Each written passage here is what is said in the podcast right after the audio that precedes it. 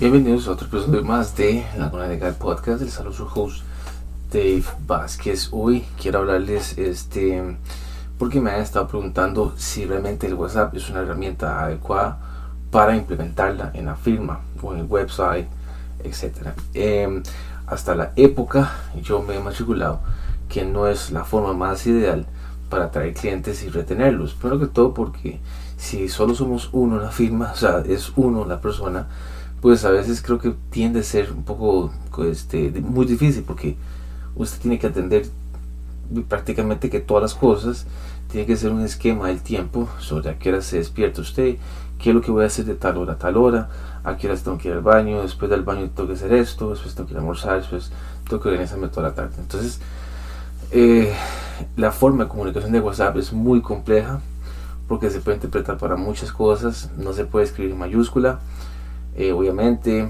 porque no es de bien ver. Este, así que mi consejo es que si ustedes van a utilizar WhatsApp, tienen que informarse cómo es la forma correcta para comunicarse a través de WhatsApp.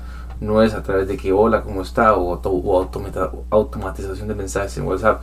O sea, no, el cliente detesta esas cosas. Entonces, el cliente quiere ya rapidez, que me atienda rápido. Y pues bueno, a veces podemos estar manejando. Entonces, mi recomendación es que traten de acostumbrar al cliente que si quieren consultorías suyas, entonces que ellos tomen el primer paso y después ustedes llegan ahí. ¿Está? Chao.